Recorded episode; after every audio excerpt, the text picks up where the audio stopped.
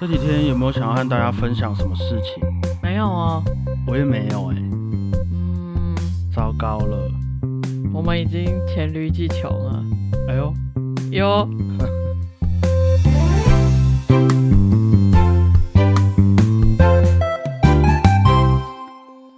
好，我要开始了。好，欢迎来到本周的音乐。还没啊，还没，我要先讲啊，哦，而且你也还没跟大家打招呼啊。对哦，大家好，我是主播 Blue Tom。大家好，我是主播欧良果鹏。最近不知道是怎么样啊，我发现我蛮感性的，大概是秋天了吧？有可能有时候看着外面的小鸟啊，还有一些花花草草，会突然觉得很平静，觉得自然的东西很美。你是林黛玉哦。哎，有一点哦，我觉得我最近还蛮有那个禅的气息。惨嘞！我个人啊，也蛮喜欢今天的音乐周报的。我也觉得我们今天的音乐周报很美，刚好平复一下我上一次被你考试成绩打击到的心情啦。可不可以不要再提起那 件事了？好了好了，开玩笑，开玩笑。那今天我们就有气质、优美的开始本周的音乐周报吧。好，欢迎大家来到本周的音乐周报。在一八六二年的八月二十二日是德布西的生日。这个礼拜啊，我们狮子座的印象乐派大师德布西生日了。那首先先来和大家介绍一下印象乐派是什么意思。好啊，在十九世纪的法国啊、由于科学上的进步，还有法国大革命等等的环境因素啊，开始掀起了一种艺术运动，一种流行，有点像是前阵子嘻哈很红嘛嗯那样子。嗯，当时就开始出现了许多画作，他们着重于光的变化，还有色彩的研究上面，哦，好深奥哦。对，很有 feel。嗯以前的太阳，我们在绘画上面看到的太阳，可能就是一个单纯的太阳，一颗黄色嗯圆圆的在那。对，但是经过印象派的洗礼之后啊，哎，我们还可以看到它散发出来的光，我们可以看到阳光照在海上，波光粼粼的感觉，哇，还可以感受到，假设我们站在一个夕阳底下，所有的东西变得红沉沉，自己觉得很温暖的那一种瞬间。哇，而印象派的画作啊，就是在捕捉那些因为光影所产生的瞬间的那一个印象。哇，这个一般人应该很难想象吧？其实就是你看到很美的风景的那一瞬间，就是那个、嗯那一个点比较的那个印象，感觉啦，感觉，在你眼前呈现出那种带有滤镜的那种风景的感觉。嗯那印象乐派啊，也是受他们的影响。这些印象乐派的作曲家，他们会把对于一个风景、一首诗、一则故事最直接的感受，用音乐描写出来。嗯但是他们不太会说，呃，突然写到这边，噔噔噔噔噔，告诉你这边有个太阳，不太会这样子。嗯反而他们会让你感受到阳光的温暖，阳光对于世间万物的影响，譬如说草啊、海啊、云啊，都会因为阳光的不同而有不一样的感觉嘛。嗯，我喜欢这一种。所以，我们听到印象乐派的曲子，不会有太多很明显的旋律动机。我们大家说的主题曲，嗯不会听到说，哎，这边有月亮出来，那边有太阳，反而我们会感受到温暖或是寒冷等等的印象。比较内心的表达。就像是背景正在播放的这首曲子啊，德布西的《月光》。嗯这首作品选自德布西的贝加马斯克组曲的其中一首，而德布西《月光》的灵感啊，就是来自于一位印象派的诗人魏尔伦的《月光》。哦，维基百科真的很棒啊，有帮大家翻译一下，总共有三段。那今天就让果鹏来念其中一段给大家听听看。这首诗描写的月光和德布西描写的月光听起来有什么不一样的感觉？好，那我就来为大家朗诵一下吧。好的，好，散入微茫凄美的月明里，去萦绕树上小鸟的梦魂，又使喷泉在白石丛深处喷出丝丝的欢乐的燕声。怎么样？还不错啊，很有气质，很有气质，很符合今天的音乐周报。是吧？而且这首曲子啊，大概是德布西和你差不多的年纪写出来的哦。我的天啊！那很年轻啊，三十岁的感性，好不好？不要吵。而且我没记错的话，这首曲子也有出现在我是遗物整理师里面。哦，其实蛮多影视配乐都很喜欢用德布西的作品，大家下次可以注意听听看。对啊，月光有在国定杀戮日里面，你知道吗？这就是印象乐派的魔力，好不好？只要用对地方，大小哎通吃，我那个场景架构出来就吓死你。真的好，我们接下来介绍一下德布西啊，好。他在一八六二年出生在法国。从小啊，虽然家庭和音乐没有什么太大的关系，爸爸是一位陶器瓷器家，我以为淘气很 Q 的那个不是不是，是英哥的那个。OK 但是啊，这个音乐的缘分让他认识了肖邦的一位钢琴学生哦，莫代夫人，他也开始教小小德布西弹琴，教着嗯。教着，哎、你这小子不错啊，来，我送你去巴黎音乐院念书，好好哦，以后红了不要忘记我，投资嘛，投资。啊于是德布西大约十岁的时候，就拿到了这位莫代夫人给他的奖学金，去巴黎音乐院念书了。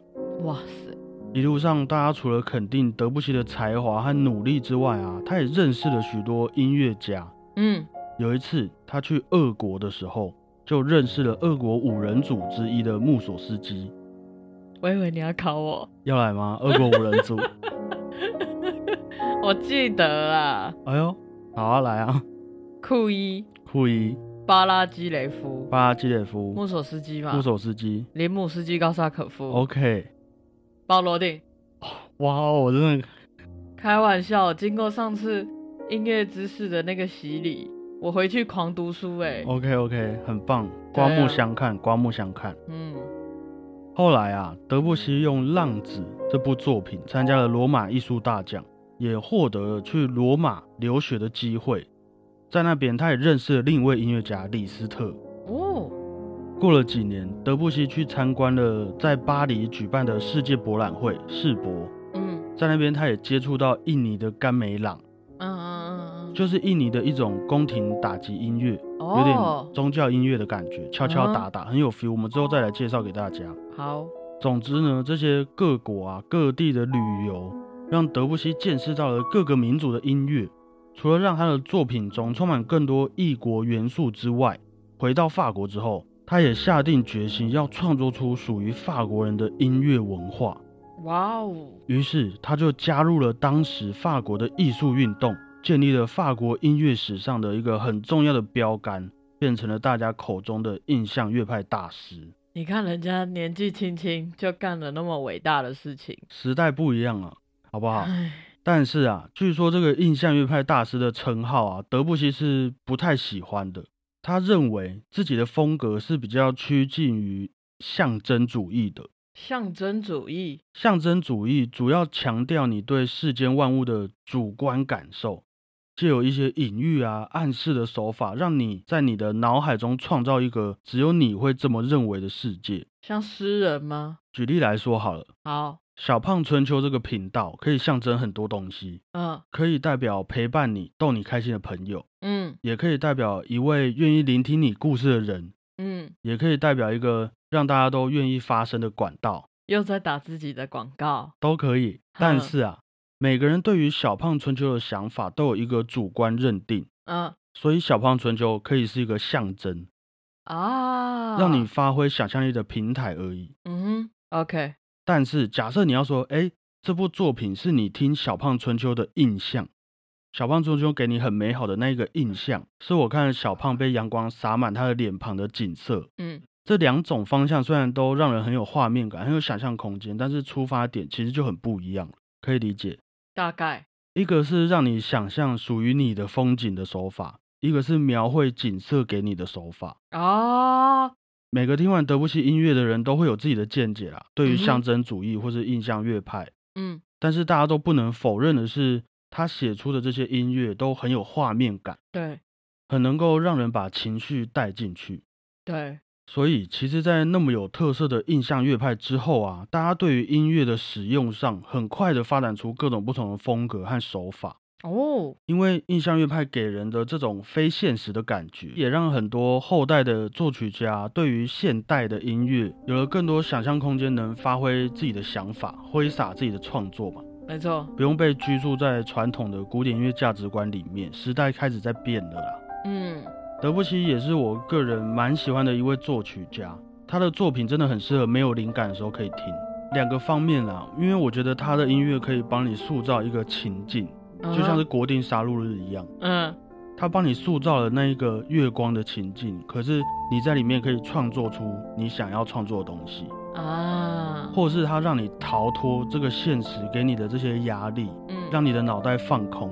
等到你要做事的时候，你也会可以比较好去开始运转你的大脑。我知道他的音乐很像，就是我们睡觉要准备要做梦，可能做梦就很适合放他的音乐。做梦就很适合放。对，然后梦境的内容是你自己去想象。，对，没有错，没有错。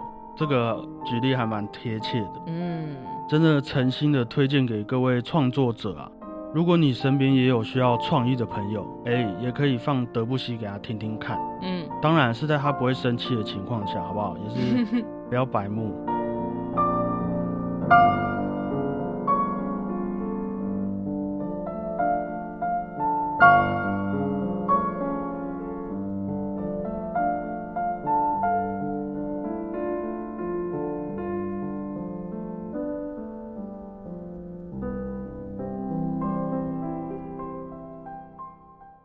一九一八年三月二十五日，后来德布西因为癌症过世了。哦，在二零一八年德布西的纪念活动中啊，法国的文化部长还有和大家说，今晚要让德布西的音乐进入到每个人的生活当中。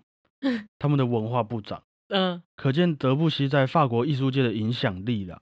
嗯，德布西过世之后五个月，同年我们下一位要介绍的非常厉害的音乐家都诞生了。谁他就是在一九一八年八月二十五日出生的伯恩斯坦。啊哈？伯恩斯坦啊是一位犹太裔的美国作曲家、指挥家、钢琴家，还有音乐教育家。哇，他的 title 很长哦。从小啊和德布西很像，在一个普通的家庭长大。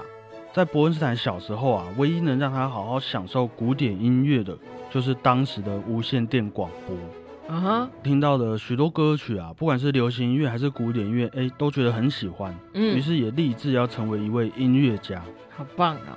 但是他的家人不那么支持他的决定，哦，毕竟，哎，我们讲过很多次啊，虽然这样讲不太好，但是家人还是会担心你过着有一餐没一餐的生活嘛。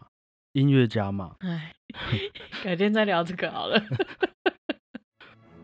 但是对于当时的伯恩斯坦来说啊，养活自己是为了实现梦想。我们现在也是 OK。好，即便啊，他当时就读哈佛大学，主修音乐，已经很不简单了。对啊，怕屁哦。但是他仍然需要打工，偶尔去接一些 case，表演爵士乐来赚取自己的生活费。嗯，之后也进入了科提斯音乐院学习指挥。他整个都是名校哎。名校啊，可是还是过得很辛苦，很努力的啦。虽然家人不太理解他的梦想，但也因为这个坚持啊，他终于把握住了属于他的机会。在他二十五岁的时候，他被一些前辈音乐家指定，担任上了纽约爱乐的助理指挥。哇哦，刚好啊，过没多久，有一位指挥大师在一场与纽约爱乐的演出前病倒了。啊，这场演出是在美国纽约的卡内基音乐厅，还会嗯向全美国的观众播放广播，非常重要啊。嗯，于是，身为助理指挥的伯恩斯坦，只好在没时间和乐团排练的情况底下，临时替补了指挥大师的位置，上台指挥这场音乐会。太紧张了吧？非常紧张。结果啊，就因为这场音乐会，让伯恩斯坦变成了一位音乐界的新星。哇，大家都觉得他的表现非常棒，非常厉害。以这个年纪的年轻人来说，这真的是一个不死千载难逢之类的那千。载难逢，可以。嗯，那也因为这场音乐会带来的这个反响回响，让他的家人也理解他，开始慢慢愿意接受他音乐家的梦想。哇，这种要怎么让爸妈接受？如果我们没有千载难逢的机会，哎，我之前念大学音乐系的时候，我们的系主任就常常和我们说，机会是留给怎么样准备好的人，准备好的人来享用的，就是用在这里啊。所以不要感慨，我们继续努力，好不好？OK，我一定会遇到的。对，只要你准备好了，那些机会来了，你把握住了，那你就有机会成为这一种让大家羡慕的人，可以吗？好，那个叫什么？丑小鸭变凤凰。对啊你要好准备好剪掉剪掉。你要准备好就可以，好不好？好，于是啊，伯恩斯坦也因为这个缘分，偶尔就会担任纽约爱乐的客席指挥，哇，有点像是约聘这样，还不是正职。嗯，不过啊，在一九五八年，他终于当上了真正的纽约爱乐的音乐总监。哇，其实，在过去有许多这种管弦乐团里面的要职啊，都是由欧洲人担任的，毕竟古典音乐是他们那边的文化嘛。对，而伯恩斯坦也成了第一位能够有这个殊荣指挥这种国际级乐团的美国指挥家，天哪，厉害耶！美国之光啊！其实这中间有一件我觉得很神奇的事情，什么？我们之前有和大家介绍过马勒这位犹太人音乐家嘛。对，马勒其实有一位学生兼助手，叫做华尔特。华尔特，华尔特他也是犹太裔，嗯，后来也成为了一位非常厉害的指挥家。可是啊，在一次演出前，他病倒了。哎，没有错，就是同样是犹太裔的伯恩斯坦代替他的位置上台指挥的。他都是 carry 王哎。对，呃，其实前面讲的那个病倒的指挥就是他了，哦，就是马勒的学生。哦，对，所以这个传承，这个缘分啊，也让伯恩斯坦成为了让马勒的作品再次风靡全世界的一位很关键的指挥家。哦，最佳马勒作品诠释人。呃，应该是说啦，伯恩斯坦除了很推崇马勒的作品以外，他和嗯马勒也有一段这种缘分，哦，嗯命中注定的感觉。命中注定。我会在小胖春秋的脸书放上伯恩斯坦指挥马勒的连结啊，有兴趣的朋友可以去听听看。那我们刚刚在讲指挥嘛，在作曲方面呢、他也创作了许多比较古典的音乐，譬如说一些交响曲，还有关于他自己宗教信仰的弥撒曲等等。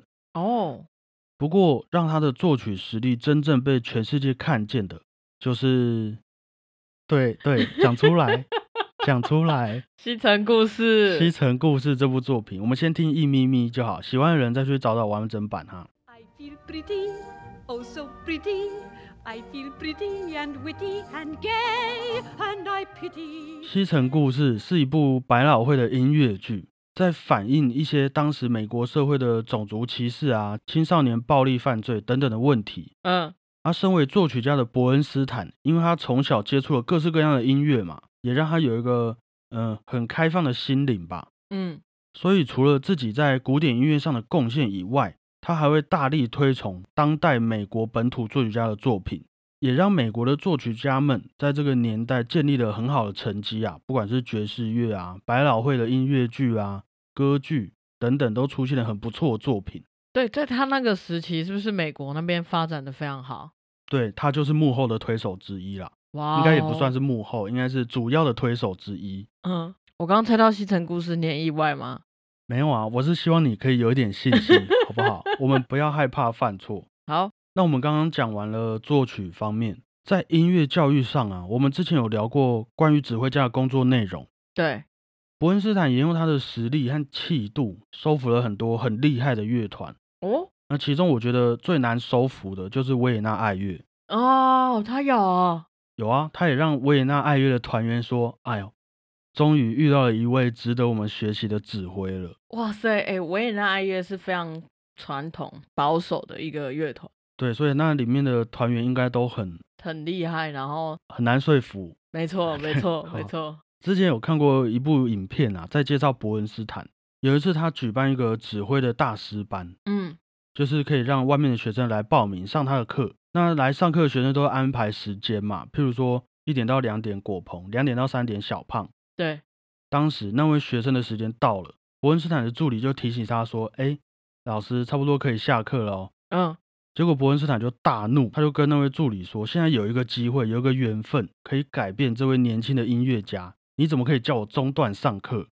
所以哦，有 guts。有 guts。”我自己的感觉啊，伯恩斯坦真的是一位对音乐很有爱、很有热情，而且也很愿意和别人交流的音乐家。嗯，这些特质其实对我来说是非常难得的，也让他的作品或是表演上多了许多很有人情味的感觉，就像是朋友一样。哎，真的哎，或许啊，也是像马水龙教授说的，和人民和听音乐的民众站在同一线的感觉。嗯，你们在 YouTube 上搜寻伯恩斯坦指挥，也可以找到有一场音乐会是他没有用手指挥，他纯粹就用他的脸做表情、挑眉什么的，然后就是看你一下，身体律动一下，这样就可以了。对，就这样弄一首曲子，太亲民了吧？很酷啊，可以去搜寻看看伯恩斯坦指挥，好不好？就那么直接，应该就可以找到了。